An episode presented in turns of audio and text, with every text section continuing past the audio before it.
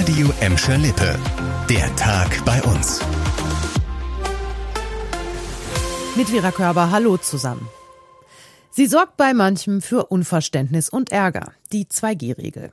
Voraussichtlich ab nächster Woche kommen unter anderem in Restaurants, Cafés und Kneipen ja nur noch Geimpfte und Genesene rein. Und auch die Gastronomen bei uns blicken eher skeptisch auf die neue Regelung. Lars Martin vom Hotel- und Gaststättenverband zum Beispiel kritisiert, dass dadurch einige Gäste ausgeschlossen werden. Unmittelbar verlieren wir von einem Tag auf den anderen etwa 30 Prozent unserer Gäste. Mittelbar werden es aber deutlich mehr sein, da zu befürchten ist, dass Gruppen, die teilweise immunisiert und teilweise nicht immunisiert sind, komplett wegbleiben. Ja, außerdem würden sich viele Betriebe nach dem langen Lockdown gerade erst wieder erholen, das sagt der Gastronomiesprecher. Und jetzt käme eben die 2G-Regel als weitere Belastung dazu und das ausgerechnet im wichtigen Weihnachtsgeschäft. Boostern, um die vierte Corona-Welle zu brechen. Bei uns in Gladbeck, Bottrop und Gelsenkirchen bekommen an vielen Stellen schon alle Menschen ab 18 Jahren die Auffrischungsimpfung, deren zweite Impfung mindestens sechs Monate her ist. Jetzt will Bundesgesundheitsminister Jens Spahn aber noch mehr Tempo in die Boosterimpfung bringen. Er spricht sich deshalb jetzt dafür aus, das Ganze noch lockerer zu handhaben.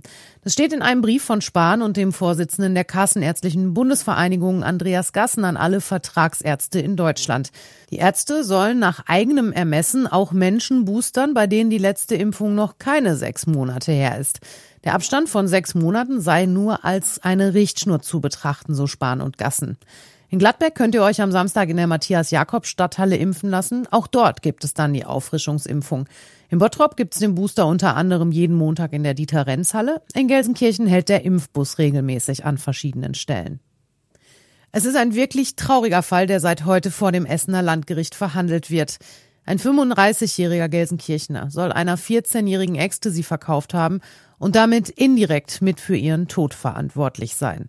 Der mutmaßliche Dealer ist deshalb unter anderem wegen der Abgabe von Betäubungsmitteln mit Todesfolge angeklagt.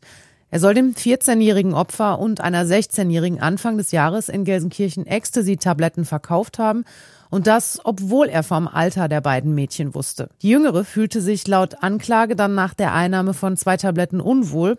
Daraufhin wurde sie ins Krankenhaus gebracht und starb dort an Organversagen.